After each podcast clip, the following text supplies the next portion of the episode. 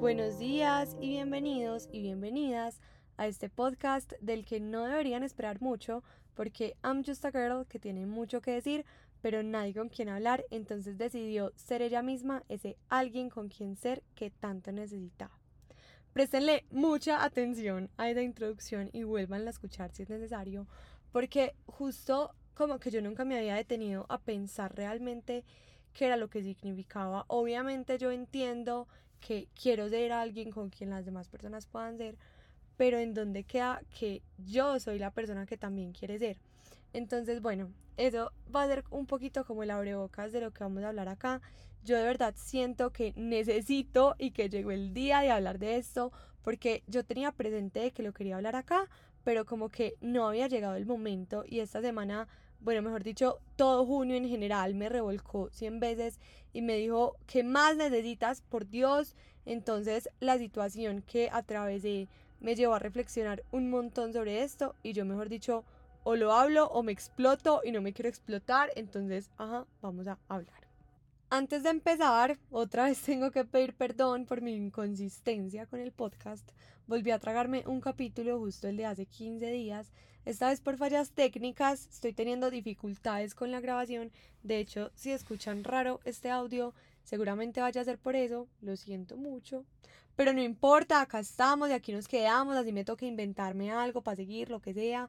No importa. Lo peor de todo es que no les voy a mentir este va a ser un episodio más bien cortico, creo.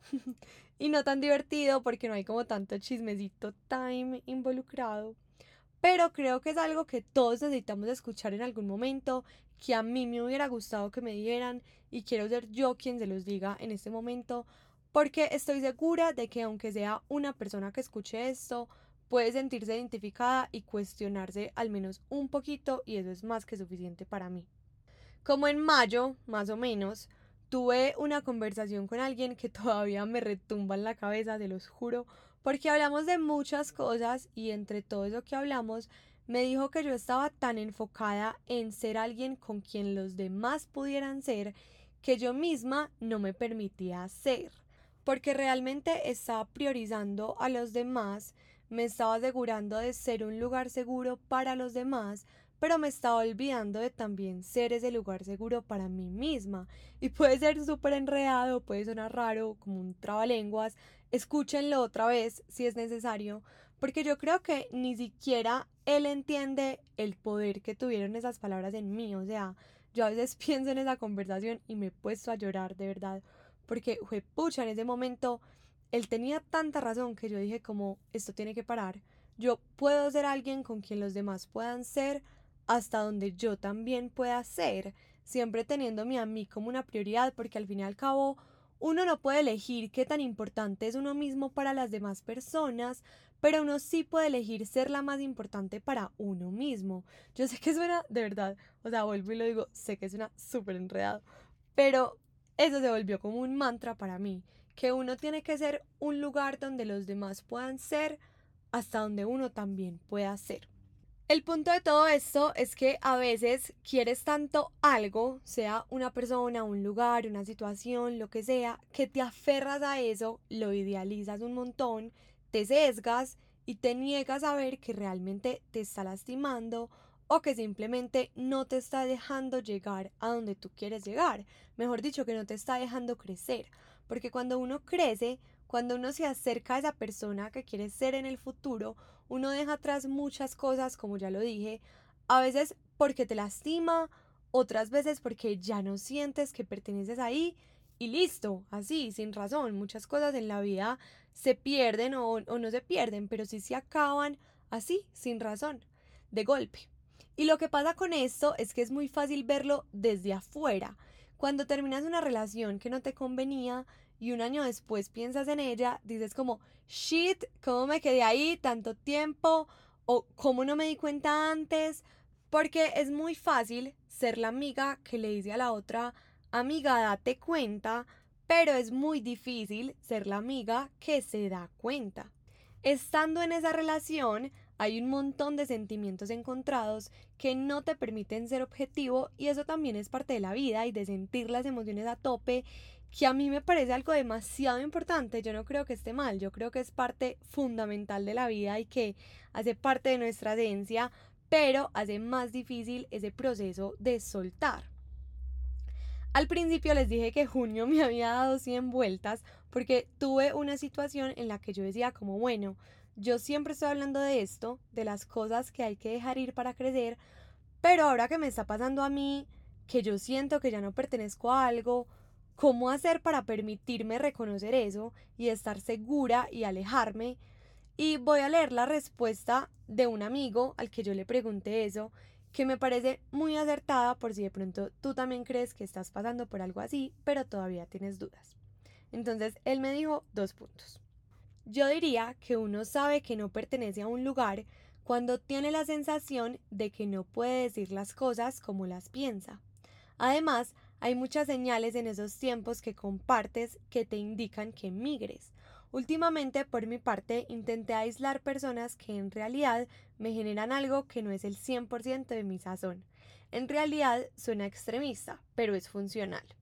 Cuando una persona con la que tienes incomodidad lo percibe y quiere arreglar al instante, está bien, pero la otra reacción es excusar y señalar, y ahí no es.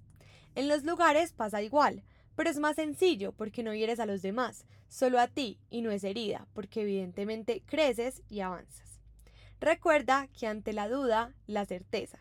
Siempre que dudes de algo, ahí no es en lo absoluto.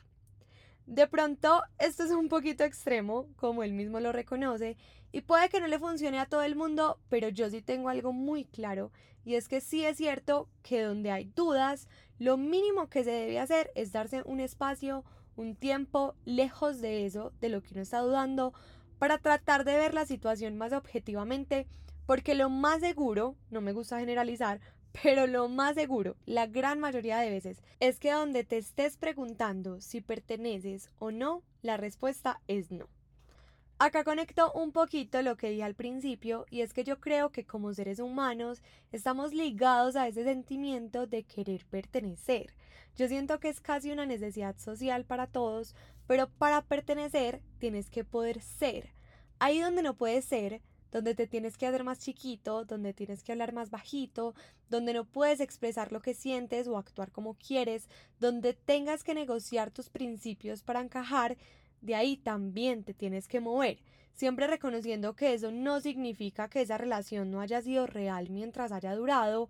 Claro que sí, mentiras, a veces no, pero en la mayoría de los casos sí, en la mayoría de los casos tú tienes relaciones increíbles que terminan por cosas de la vida y ya no fueron una pérdida de tiempo, mucho menos un error que haya sido tu culpa, se acaban y ya, y lo mejor que podemos hacer es recordarlos con amor. Y ojo, porque acá estoy hablando como que, bueno, parece que estoy hablando de relaciones con una pareja, con amigos, incluso a veces con la familia, pero funciona igual cuando dejas de ser feliz, no sé, yendo a rumbear cada ocho días o cuando dejas de ser feliz estudiando una carrera o entrenando un deporte o en un trabajo que creo que esa es la situación más difícil de dejar, pues porque a veces toca quedarse ahí, ni modo, pero lo importante acá es reconocerlo por lo menos, ya luego de eso es más fácil dar el siguiente paso cuando sea posible. Y no te puedo decir que va a ser fácil reconocerlo, porque no lo va a ser y cuando lo reconoces y te mueves de ahí peor, porque se siente como cualquier duelo, como terminar una relación de años, y hay situaciones en las que duele más que en otras, por ejemplo, cuando se trata de amistades, yo siento que eso da durísimo. Brazo de tía justo hizo un post en estos días que no me sacó de la cabeza, que decía, la tusa de las amigas duele más que la tusa por los manes.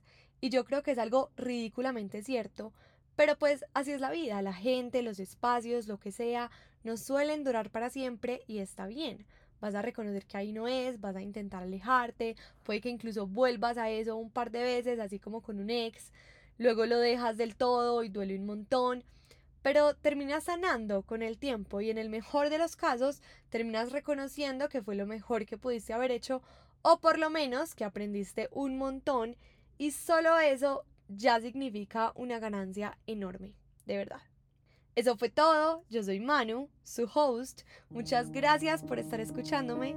Chao, mucho amor y brillitos para esta semana.